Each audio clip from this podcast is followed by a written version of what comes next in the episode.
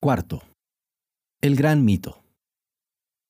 En esa época también se lanzó el plan Victoria 82, la primera tentativa de enmarcar la lucha contra insurgente dentro de una visión coherente y de largo plazo.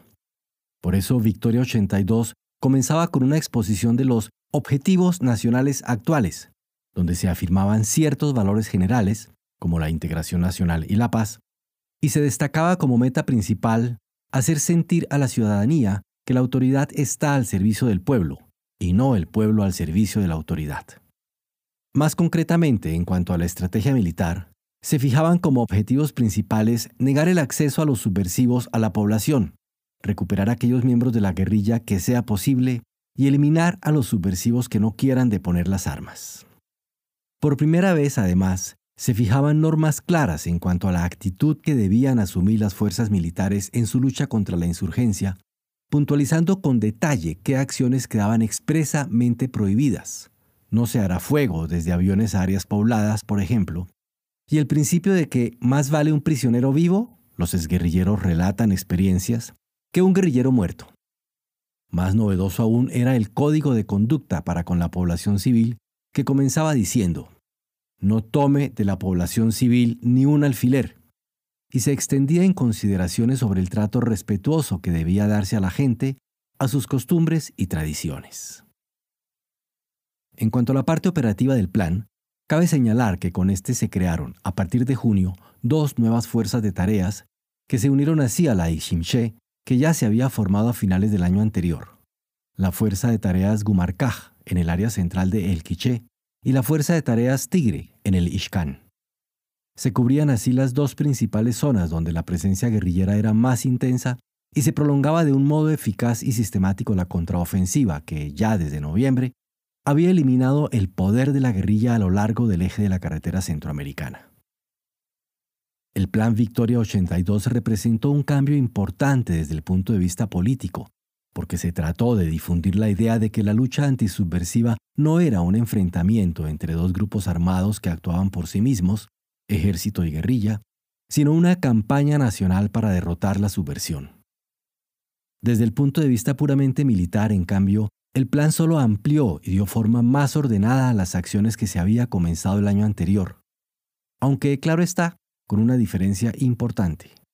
Al difundirse la organización de las PAC en todo el país, la guerrilla se vio efectivamente aislada de la población, obligada a enfrentarla a veces sin opción política alguna de conquistarla para su causa. Las PAC fueron mortales para la guerrilla, nos han dicho quienes desde la EGP vivieron este cambio radical de las condiciones en que se desenvolvían, ahora arrinconados y desesperados. De allí en adelante, a partir de mediados de 1982 para ser más precisos, creemos que la guerrilla perdió toda posibilidad real de triunfar sobre el terreno.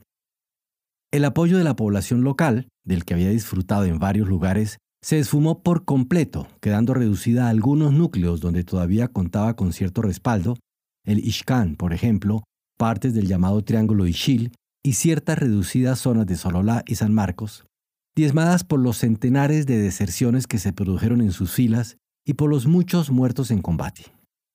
Miles de campesinos que habían huido a la montaña, a veces para apoyar a los guerrilleros, a veces obligados por ellos, se entregaron finalmente las autoridades quedando por completo desarticulados los nexos con la población civil que, sobre todo el EGP, había construido en los años anteriores.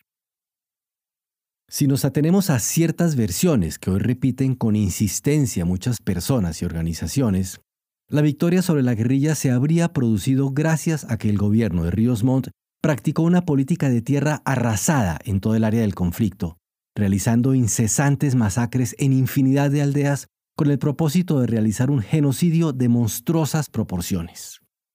Sin examinar los hechos en detalle y pasando por alto innumerables testimonios, se construye así una especie de mito, una leyenda que, a nuestro juicio, toma más en cuenta los propósitos políticos de quienes la han elaborado que los datos históricos disponibles.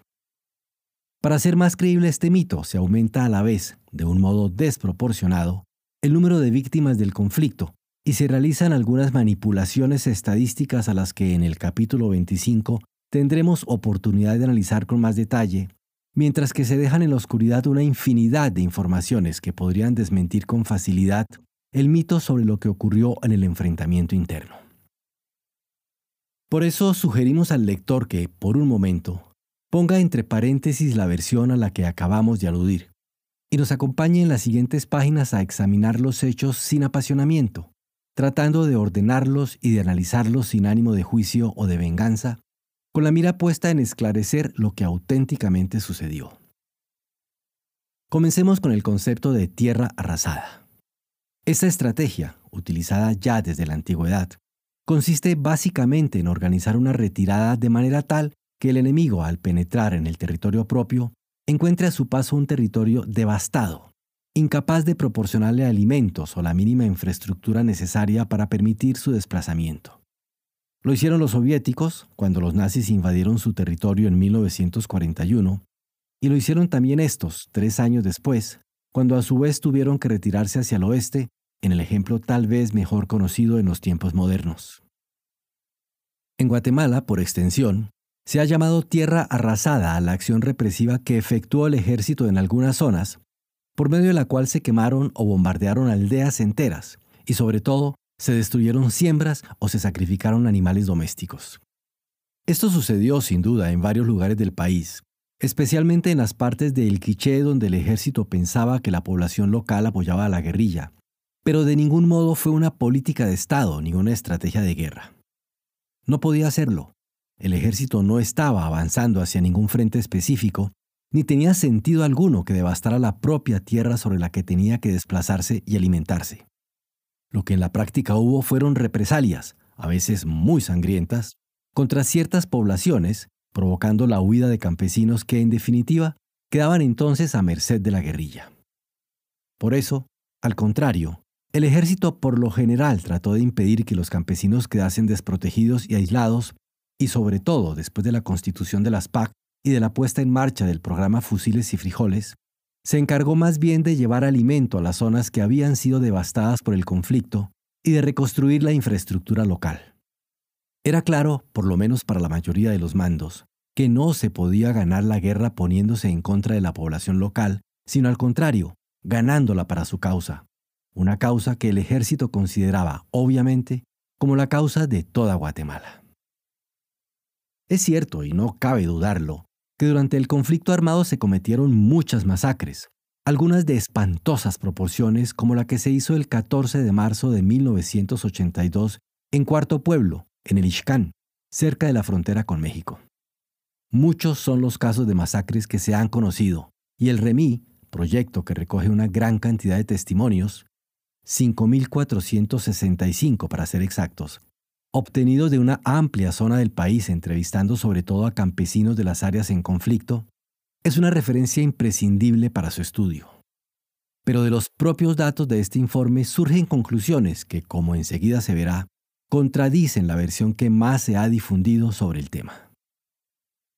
En el informe final del remis se contabilizan exactamente 422 masacres, la mayoría producidas en el departamento del Quiché, de las cuales 364, un 86%, acaecieron entre 1980 y 1983. De las 192 masacres registradas el año clave de 1982, solo 66, un 18%, se produjeron de mayo en adelante cuando las políticas del nuevo gobierno se comenzaron a poner en práctica. Eso quiere decir con absoluta claridad que no hubo ningún aumento de esas brutales prácticas, sino un descenso acusado de las mismas, como lo muestra el siguiente detalle. Masacres producidas en 1982 según mes de ocurrencia. Enero, 21 masacres. Febrero, 30. Marzo, 16. Abril, 11. Mayo, 11. Junio, 13. Julio, 13. Agosto, 13. Septiembre, 5 octubre 5, noviembre 1, diciembre 5, fecha desconocida 48, total de 192. Aunque la cifra de las víctimas fatales de estas masacres y de otros hechos que registra el REMI no aparece detallada según los meses en que ocurrieron, los valores anuales coinciden con la misma tendencia que ya conocemos. Para cada año respectivo, entre muertes directas, indirectas y desapariciones, las cifras fueron las siguientes. Para 1979, 2.365 casos. Para 1980, 5.309 casos. Para 1981, 8.024 casos. Para 1982, 14.546 casos. Para 1983, 3.810 casos. Para 1984, 2.739 casos. En síntesis, observamos que no se registra ningún aumento espectacular, sino más bien una disminución bien marcada de la cantidad de víctimas que se produce luego del golpe de Estado de 1982.